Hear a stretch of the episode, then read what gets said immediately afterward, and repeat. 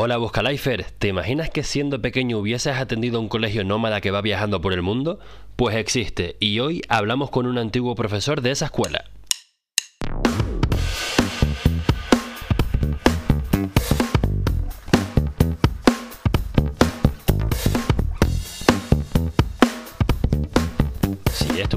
En Buscalifers, hola, soy Alejandro Gómez y estás escuchando un podcast en el que mantengo conversaciones acerca de cómo buscarse la vida con personas que tienen historias extraordinarias, bien sea porque han emigrado o porque sus proyectos personales o profesionales me han gustado como para compartirlas contigo. Si ya me escuchas desde antes, es un placer tenerte aquí. Creo que este episodio nuevo te va a gustar. Hoy hablo con Guillermo Machado, un educador y músico que entre muchas otras cosas ha dado clases en un colegio nómada.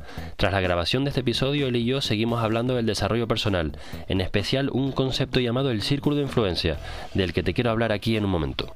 Una de las habilidades más importantes que puedes desarrollar es la capacidad de elegir dónde enfocar tu tiempo y energía.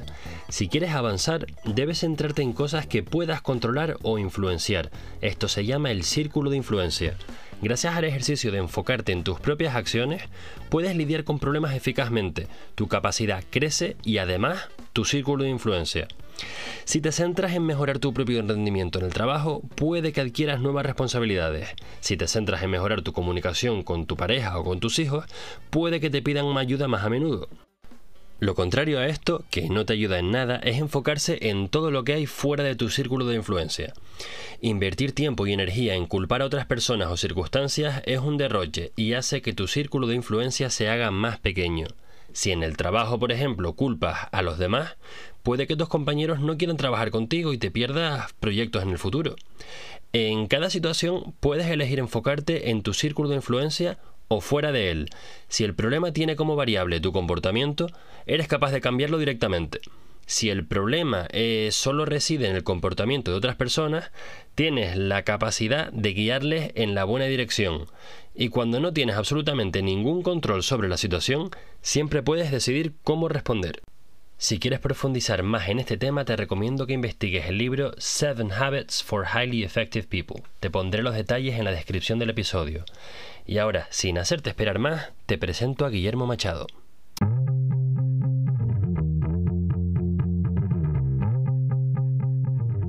Buenas Alejandro, muchas gracias por invitarme. Estoy con mucha ilusión de, tener esta conversación. Me gusta mucho el proyecto, proyecto que tienes en mano. Qué bueno poder contribuir. Em, pues a ver, me preguntas que, que cuando salí por primera vez, yo salí con con 17 años salí hacia Inglaterra para cambiar de colegio, porque estaba en Tenerife en un colegio que era, que era bilingüe y estaba muy bien y que, que tú también conoces bien, pero que el ambiente, de, el ambiente de estudio era un poco relajado cuando tenía 17 años y sí. estaban así, así, entonces decidí preguntarle a mi padre que si podía ir a Inglaterra para ir a un colegio de estos donde te esfuerzan un poquito más a estudiar, te meten un poco más de disciplina y, y eso hice con 17 para hacer el último año de, bachillerato antes de la universidad? Pues tuve que hacer dos porque no me, era un curso de dos años y no me dejaban entrar para el último. Entonces tuve que bajar un año y hacer los dos allá en Inglaterra, en un colegio de esto de Harry Potter, solo de chicos, con corbata. un cambio bastante drástico. Qué bueno. Yo eso lo hice, pero me fui a un colegio español. Em, es que para el Buscalifer que estoy escuchando ahora, Guille y yo tenemos la misma experiencia en, el, en un colegio inglés en Tenerife. Y yo los últimos tres años me fui a un colegio español de aquí y por lo visto tú hiciste los últimos dos en Inglaterra en un pueblito que se llama Bedford, que está como a una hora y media de Londres, al norte. ¿Y qué tal esa experiencia? ¿Era internado? Sí, era internado. Por, un lado, académicamente me fue muy bien porque me tuve que convertir en alguien que no, que no era nada más llegar, porque la, la carta de recomendación que habían mandado hablando de mí decía que yo era un, un fuera de serie, serie y me tuve que convertir en eso.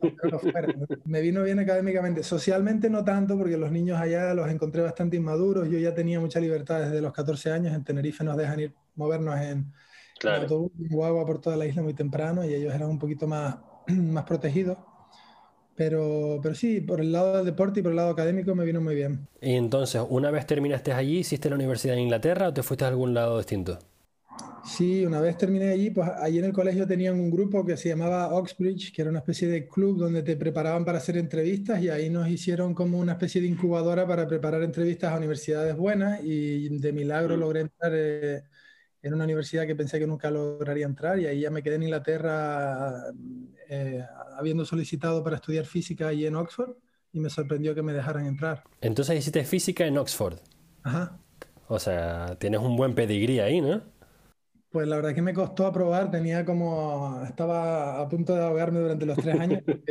las universidades en Inglaterra solo te piden estudiar un solo, una sola cosa y yo, a mí me gustaban muchas asignaturas y me costó enfocarme solo en una cosa. ¿no? En Estados Unidos puedes elegir eh, un menú bastante más variado de cursos, pero a mí era matemática y física durante tres años sin parar y me agobió pero también lo pasé muy bien, cuando hice muy buenas amistades y socialmente fue mucho mejor que, que, en Bedford. Qué bien, qué bien. Y yo sé que tú estuviste en un colegio nómada y has estado dando clases en un colegio nómada. ¿Esto fue justo después de la universidad o hiciste algo antes? No, yo después de la universidad me vine a Tenerife, trabajé como profesor del Yowar, del colegio donde fuimos nosotros de pequeño, ahí estuve un año. Ese año pues me dijeron que no tenían profe de mate y me dejaron trabajar allí, aunque no, no había sido entrenado como educador. Y durante ese año, ese verano fue el primero que me fui de viaje. Eh, pues nos daban dos meses de vacaciones como profe y ahí fue la primera vez que me di una vueltita que logré ir a Jordania, a la India, a un par de sitios y me enamoré de lo que era el, eh, pues el viajar de manera un poco improvisada, ¿no? sin un plan planeado. Y, y, ese fue el, año de, el único año que hice de, de profesor en esa época, luego me fui a Málaga a, a, una empresa de ingeniería y de física, pues estuve ahí como tres años. Luego me acordé de que me gustaba mucho el tema de la educación y me volví a, me saqué el título de profesor a distancia y trabajé en dos colegios, un año en cada uno, allí en la zona de Málaga. Y después del segundo colegio ya alguien me dijo que existía el circuito de colegios internacionales donde uno puede irse a un país, trabajar de colegio eh, de profesor un par de años y luego moverse a otro lado y usar eso como una manera de viajar por el mundo y de aprender y de conocer culturas y pues de seguir trabajando dentro de la misma profesión. Y ahí fue ¿Esto es algo que puede hacer cualquier profesor? Sí, eh, sí, yo creo que sí. ayuda si tienes un título internacional o eh, demuestras que has dado clases en un colegio que sea bilingüe o americano o inglés durante un par de años. Lo, lo, que suele hacer la gente es que trabaja en un colegio de estos un par de años en España y una vez tienen ya esa experiencia, pues ya se van a una feria de trabajo que se llama, y en la feria de trabajo hay como 40 colegios que están buscando profesores y a lo mejor van 200 profesores y hay una especie de speed dating donde los profesores y los colegios se entrevistan durante el fin de semana y de ahí suelen salir varias ofertas y ahí el profe tiene una, una opción de dónde puede ir. Qué buena. Entonces lo que yo sé de ti no es que el colegio en sí fuera nómada, sino el que eras nómada eras tú, cambiando de colegio en colegio. O los estudiantes también eh, se movían. Claro, inicialmente ese fue el, yo, mi plan era yo moverme e ir a diferentes países, pero cuando llegué a, a, esa feria de trabajo, apareció un colegio que se llamaba Think Global School, que yo no lo conocía, y, yo, y me di cuenta de que existía este colegio que viajaba con los alumnos y que cada cuatro meses se marchaba con ellos a un sitio diferente. Y ahí fue cuando, pues bueno, me presenté al colegio, pensé que no me iban a coger porque yo venía de solo tener muy pocos años de experiencia y estos colegios suelen contratarte cuando ya tienes más de cinco al final tuve suerte, me cogieron y ahí empezó ya lo que fueron cuatro, cuatro años de, de, moverme cada cuatro meses, que fue la experiencia así más fuerte nómada. ¿En qué países viviste con el colegio? Pues a ver, en orden no me acuerdo, pero más o menos habrá sido, el primer año fue Japón y la India, después estuvimos en Nueva Zelanda, en Grecia, en Suecia, en Italia, en San Francisco, en Perú, en Costa Rica, estos son más ciudades que países, o sea que en cada año te movías varias veces. Sí, así, algunos de los sitios era, a ver, es que cuando digo Japón en realidad era Hiroshima, lo que pasa es que usamos un sitio de base y luego desde ahí nos, desde ahí nos damos vueltas a, a, hacer viajes. En la India estábamos en Hyderabad, que era una ciudad bastante aburrida, pero los viajes que hacíamos desde ahí sí eran a sitios más, más interesantes. Eh, Cuando dices viajes, ¿eran excursiones de fines de semana o para establecerte y dar clases una semana o un trimestre? Una semana nos íbamos a una ruta de una semana y hacíamos una especie de, de, exploración de alguna zona. Pues, por ejemplo, íbamos a Cachemira a estudiar la política y los conflictos de Cachemira y salíamos desde Hyderabad y íbamos para allá una semana o dos y después volvíamos. En Japón lo mismo, igual íbamos a Tokio a Kioto y después volvíamos a Hiroshima, que era donde hacíamos las clases de manera más regular. Entonces era tener una base Qué bueno. Esto como profesor es una experiencia brutal, pero como estudiante al, al crío o a la cría le das una visión del mundo y una, y una potencia eh, que no lo tienen en otros sitios.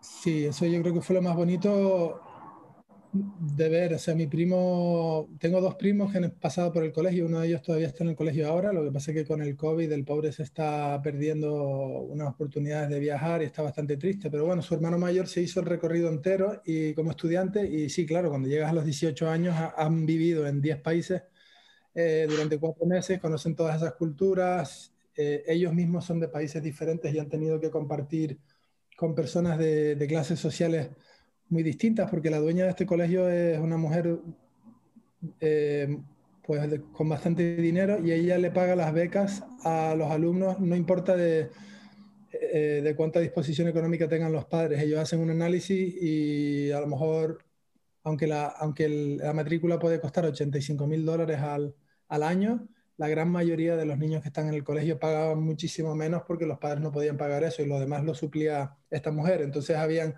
hijos de taxistas de la India, una persona que era un hijo de un militar en Israel, eh, había niños de todo tipo de clases sociales y, yo creo que ese enriquecimiento fue casi tan grande o mayor que el de viajar de por sí. ¿Y cómo se elegían a los niños? Pues tenían que pasar bastantes entrevistas de...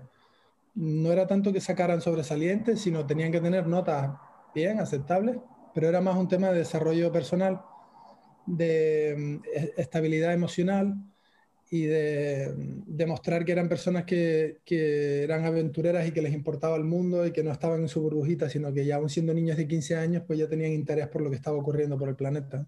¿La señora esta, la dueña, gana dinero con el colegio o es, un, o es pro bono? No, ella pierde, pues a lo mejor pierde no sé cuánto, pero seguramente 4 o 5 millones de dólares le cuesta al año. Lo que pasa es que ella tendrá una cuenta, un endowment en una cuenta y con los intereses de esa cuenta es con lo que paga el colegio. Entonces no es que pierda, pero deja de ganar. Claro.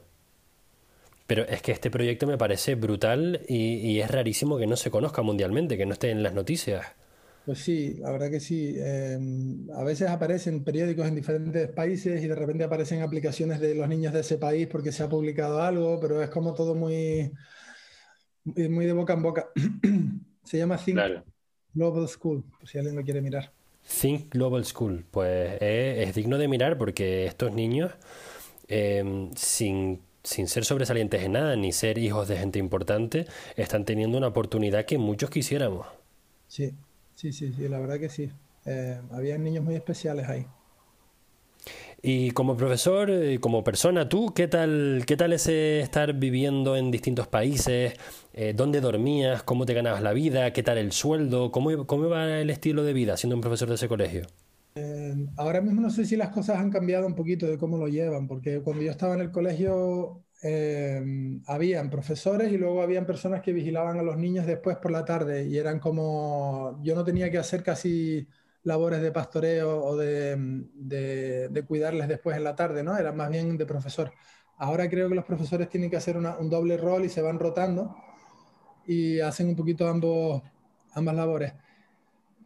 Eh, la vida a mí me, yo me lo pasé súper bien. Lo único que costaba era, pues, si tienes algún hobby o alguna cosa que requiera exploración profunda o, alguna pasión así que, que, requieres de un grupo de personas para entrenar con ellos o, cosas así, pues eso se, se, hacía difícil porque estabas cambiando cada vez que llegabas a un sitio, pues, después de cuatro meses te hacías un grupito de amigos y ya te tenías que marchar. Entonces esa parte era un poquito más de reto, ¿no? Em, pero aparte de eso, bueno, el tema de las relaciones sentimentales, obviamente eso era, eso era una complicación porque no podías estar en un sitio suficiente como para conocer a alguien tan bien. Pero bueno, cuatro años lo, aguanté bien y luego ya empecé a, a, echar de menos sobre todo el tema de poder investigar cosas de una manera un poco más profunda. Pero siento que aprendí mucho sobre el mundo, sobre la cultura, sobre mí mismo y a la hora de la pedagogía, de aprender como profesor, pues quizás en el colegio siguiente al que fui aprendí más como profesor, porque ahí tenía un equipo de gente que, que daba la, la, misma asignatura que yo, compartíamos recursos, nos reuníamos, mientras que en ese colegio nómada era el único profesor de matemáticas y no tenía tanto soporte intelectual para mi trabajo, ¿no? Y era un poco más complicado. Tú eres una de las personas más musicales que conozco habrás conocido un montón de instrumentos nuevos y, cosas que, a ver, yo no soy nada musical, me gusta poner eh, la música en la radio y la disfruto muy bien, pero yo disfruto el reggaetón y la música clásica. Pero es que tú em, pones eh, vídeos tocando instrumentos que yo no había visto nunca, con gente en terrazas en las que yo no había visto. ¿Te enriqueciste mucho musicalmente cuando trabajabas para este colegio? Sí, sí, no. Por un lado, en términos de escuchar música y eso, sí, bastante, pero por otro lado no me podía llevar muchos instrumentos conmigo, entonces pues ahí también, eh, pues a mí me gusta mucho tocar el djembe, que es el instrumento africano este y no es muy portable, es bastante grande, entonces muchas veces sacrificaba poder llevar instrumentos conmigo, cuando llegaba a un sitio intentaba buscar uno, alquilar uno y era complicado, pero a la hora de escuchar música, claro, pues en la India escuché música que me fascinó, en Japón también, y yo creo que me, me amplió mucho la, las miras, ¿no? En Perú también, pero eso, era difícil acceder a instrumentos y, y, fui más a la hora de escuchar que a la hora de tocar, yo creo, esos años. Mm, qué bien. Y ahora estás en México, ¿qué tal por allí? Pues yo llegué en diciembre, a finales de diciembre, y no tenía nada, no tenía un trabajo así esperándome, que fue una de las primeras veces que he llegado a un sitio sin, sin saber a, a, lo que iba, un poco iba con una idea, pero no sabía si iba a salir bien. Yo tengo un amigo... ¿Fuiste tú solo? Sí, fui yo solo. Tengo un amigo en Vallarta que, que, él trabajaba y viajaba conmigo en el Think Global School, se llama Nick Martino, un, un educador buenísimo.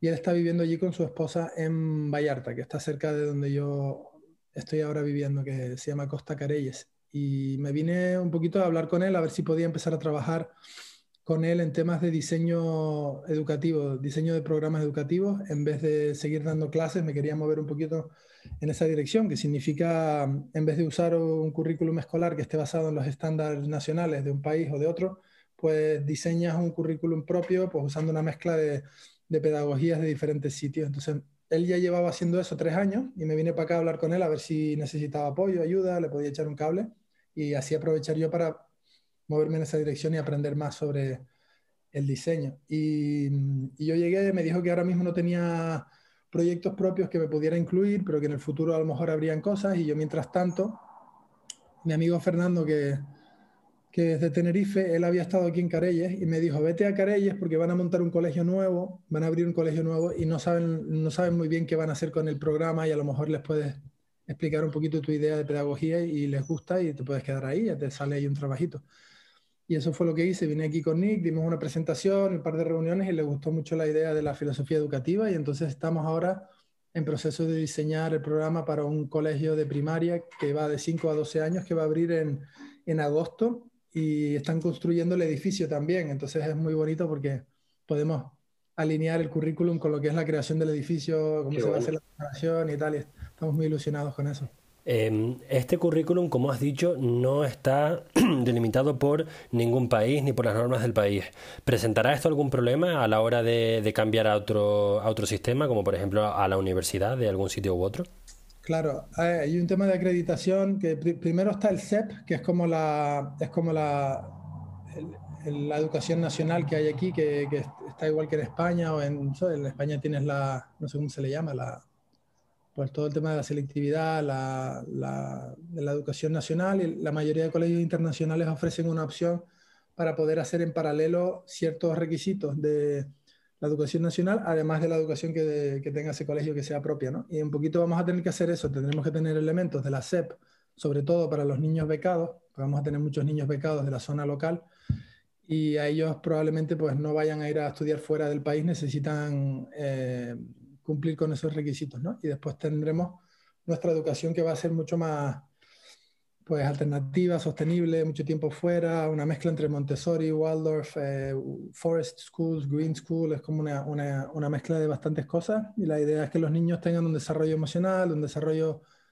una comprensión de, de, del medio ambiente, de la ecología, de, de dónde viene la comida, de, cómo se puede ser un ciudadano de manera ética y, tener habilidades que les permitan en el futuro adaptarse al cambio, ¿no? Porque lo único que se sabe del futuro es que va a haber mucho cambio.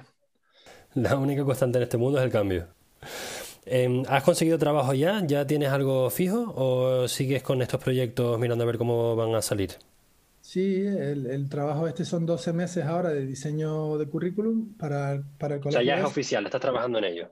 Sí, ya empezamos y, y bueno, como somos tres pues el sueldo tampoco da para tanto y, no me, y tengo que hacer clases particulares. De, pues ahora mismo estoy haciendo clases de matemáticas particulares, de, de kung fu, de, de percusión y, de, y un poco de biología. Y con niños que hay por esta zona y con eso me, me, me, complemento un poquito para lo del sueldo y pues me voy un a... Auténtico buscavidas. Sí, y estoy viendo a ver si, si, me puedo presentar para el colegio, pues si quieren un, un, administrador para el colegio, ¿no? Porque ya estoy viviendo aquí, me interesa mucho esa ruta y si quieren un, un director que les pueda ayudar eh, con, el, con, el, programa, pues me encantaría quedarme y, y, tener oportunidad de ser director de un colegio que se acaba de crear y estar aquí unos añitos trabajando ahí. Vamos, estoy ahora negociando a ver si, si, si lo ven viable o no, Vamos, dedos cruzados. Sí, mucha suerte con ello, Guille. Gracias. Has vivido en muchos países eh, desde que eras bastante joven. ¿Tienes alguno preferido? Pues Canarias, porque ahí es donde quiero ir a vivir de mayor, es el que más me gusta. Entre la gente, el clima, la comida, el buen rollo y la familiaridad y que tengo ahí la familia y eso, pues es difícil de ganar a Canarias, pero depende de para qué. Yo creo que el país más interesante a visitar o el contraste más interesante ha sido el de Japón y la India. Yo creo que cualquier persona que pueda ir a esos dos países, uno detrás del otro, eh, va a tener como dos versiones tan extremas y tan diferentes de, de cómo puede ser una cultura que, que, a mí me gusta mucho el tema de los contrastes, ¿no? En vez de ir a, claro. a una zona que sea toda parecida, pues me gusta mucho mm, eso. Sí, a mí me pasaba cuando con mi mujer, cuando estábamos hablando de viajar el mundo y conocer sitios y tal, nosotros hemos vivido en el norte de Francia, en, Alemania y ahora en Países Bajos. Pero claro, siempre que hacemos esto, que viajamos a cualquier lado, es otra ciudad europea. Que sí, la arquitectura puede cambiar, pero ese cambio de, mm, de paisajes, ese cambio de forma de vida, yo no lo he llegado a vivir hasta que en nuestra luna de miel lo que hicimos fue darle una vuelta a Islandia y fuimos en búsqueda de, la aurora de, Islandia, que de ahí vienen las fotos que pongo yo en, el, en la cuenta de Instagram de Buscalifers.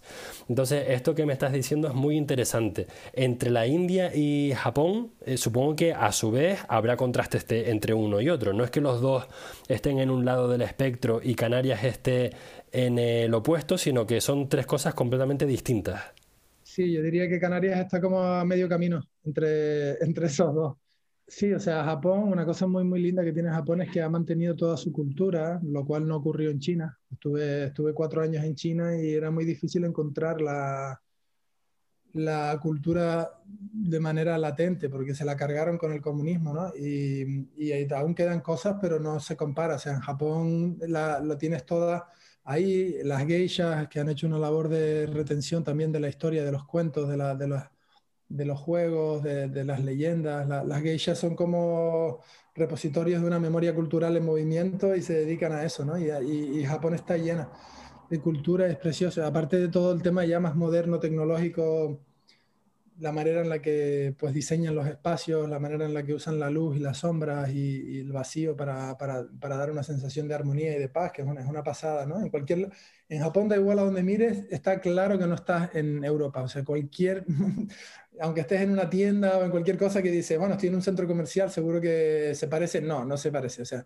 siempre es diferente y te das cuenta, es como si estuvieras en otro planeta. Y la, la manera en la que la gente se mueve, cómo se saludan, todo, es otro mundo. Y la India pues es, es un caos absoluto eh, que de alguna manera funciona con otro tipo de armonía que, que, es mucho menos planificada, pero igualmente sorprendente. Y son, ta, son tipos de armonía tan, tan, tan diferentes y, y maneras de interaccionar tan diferentes que, que, sí, o sea, Canarias está como más o menos a medio camino. Los indios son mucho más físicos y más cariñosos y más íntimos que los canarios, que ya es decir, sí. y los japoneses es el opuesto, ¿no? Un respeto tan absoluto por el, por el otro que nunca, nunca te van a contar sus emociones porque no quieren que tú te tomes la responsabilidad de intentar ayudarles a, a arreglarlo y para ahorrarte el mojón, como se dice en casa, pues no te van a comunicar las emociones nunca, ¿no? Y ahí las van acumulando y eso conlleva sus propios problemas también.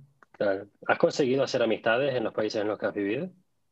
Sí, bueno, he tenido suerte que a través de la música y, y la personalidad que tenemos ahí en Canarias, supongo que, es bastante abierta y honesta, pues después de estar en un sitio y ir a un par de conciertos o, lo que sea, siempre acaban apareciendo así como los donetes, amiguitos alrededor y, y sí, no ha sido tan difícil, yo creo. He tenido suerte en ese sentido de hacer amigos. Aquí en México ya he hecho un grupito muy bueno de, gente. Costa Careyes es un sitio bastante raro porque es como una mezcla entre Juego de Tronos y mm, Melrose Place. Y cuando llegué pensé que sería difícil hacer amigos, pero poco a poco han ido apareciendo mm, personas así como más dentro del mundo de la música y ya hemos hecho aquí un grupito de gente súper simpática me siento muy acogido. Qué bien, qué bien. Em, ¿Tú tienes algún amigo que no haya salido de Tenerife y con el que sigas en contacto, que hables regularmente con él o ella? Sí, tengo un par de amigos en la laguna que, bueno, sí han salido, pero sale, han salido bastante poco y suelen, suelen estar ahí bastante fijos, pero que no hayan salido nunca, nunca, no, no que no hayan salido, sino que no tengan ningún interés ni, ni, ni ninguna ganas de salir a vivir fuera ni siquiera un año. Y sí que tengo amigos que dicen que esto es lo mejor del mundo y que no quieren salir. Entonces, esa conversación y ese contraste es algo que, que me preguntaba si tú habías tenido, ya que, ya que lo tuyo es tan exagerado. Sí, es que no, no me viene nada, no me viene una conversación. O sea, a veces sí me preguntan, no, pero tú no te cansas de estar fuera todo el rato, o cómo vives así de una maleta. O... Yo creo que hay muchas razones por las que una persona viaja, eh, o se mueve, o quiere salir. A veces se sale escapando y a veces se sale explorando, ¿no? Y yo creo que cuando uno sale escapando, ahí sí puede haber una estabilidad, una sí.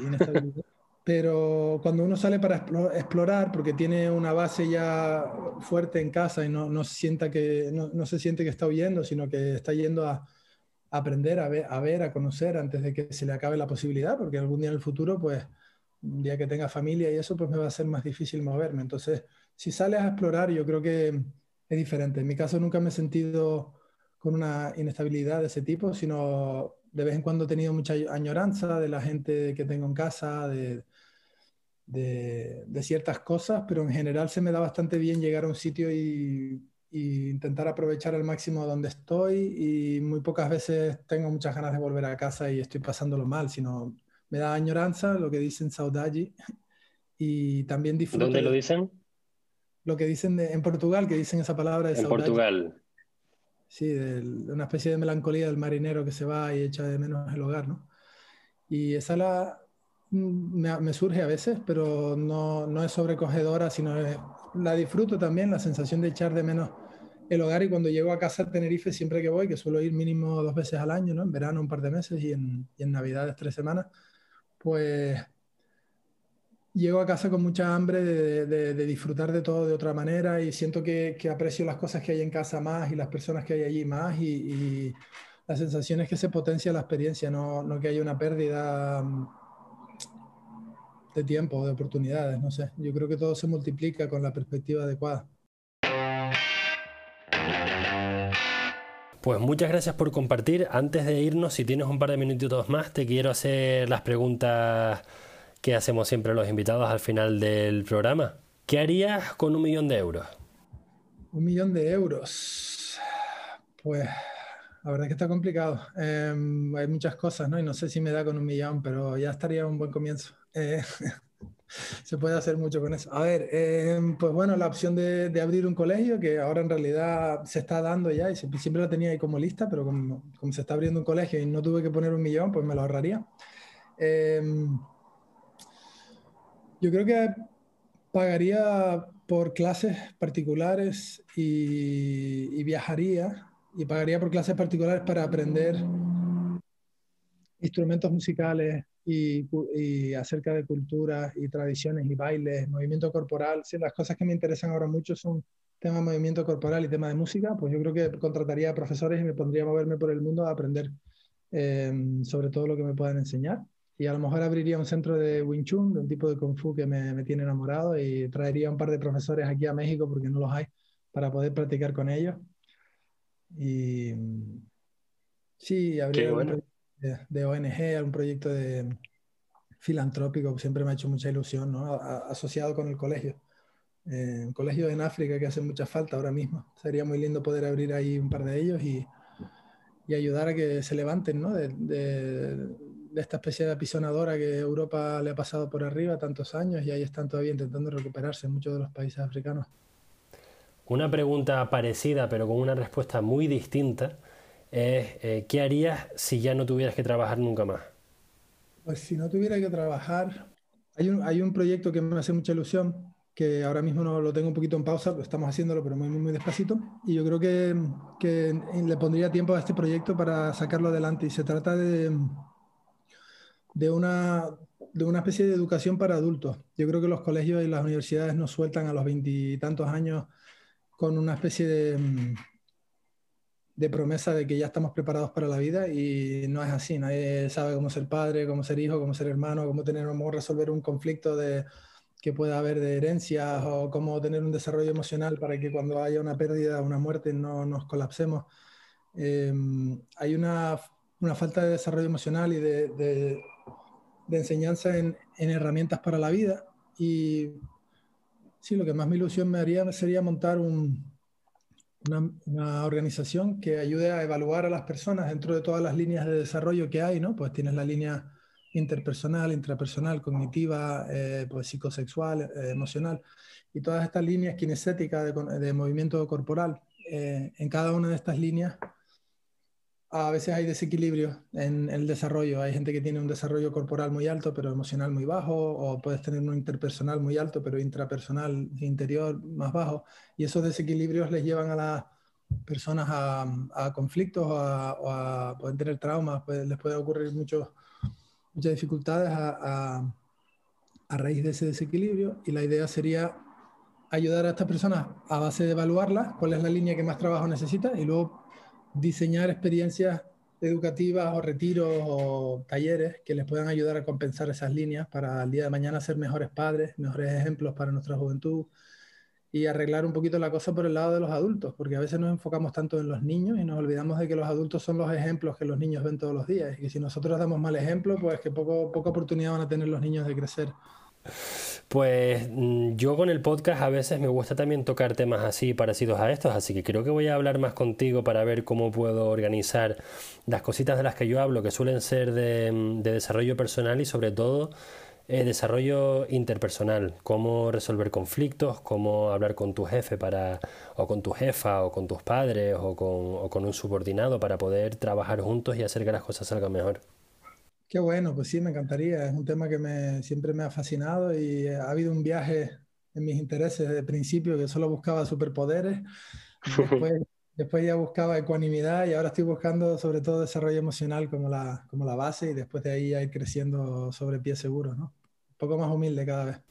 Definitivamente tú y yo no hemos dejado, no hemos terminado de hablar con esta conversación del tema. Qué bueno, eso, eso espero.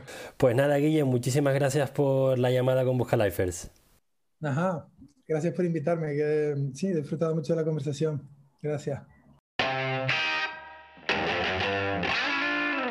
Qué contenido calidad, ¿eh? Espero que te haya gustado la conversación con Guille. Yo la disfruté tanto que tras dejar de grabar seguimos hablando un rato más, como 45 minutos, y al final me acabó dando hasta tarea, que por cierto, me tengo que poner a ella. Si quieres hablar con él tú, escribe un comentario en su foto, que para cuando escuches este podcast ya lo habré subido en la cuenta de Instagram de Busca Lifers.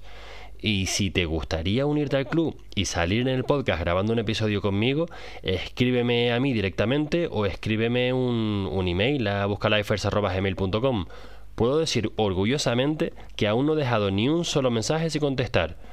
Bueno, espera, hace varios días que no miro el buzón, así que si, más, si me escribiste ayer, o ayer, hace un par de días, si estás escuchando esto en diferido, eh, no me hagas caso todavía. Voy a echarle un vistazo y después vuelvo por ti. Pero bueno, nada, que enseguida lo miro. Pues hasta aquí hemos llegado por hoy, ha sido un placer tenerte escuchando y hasta la semana que viene.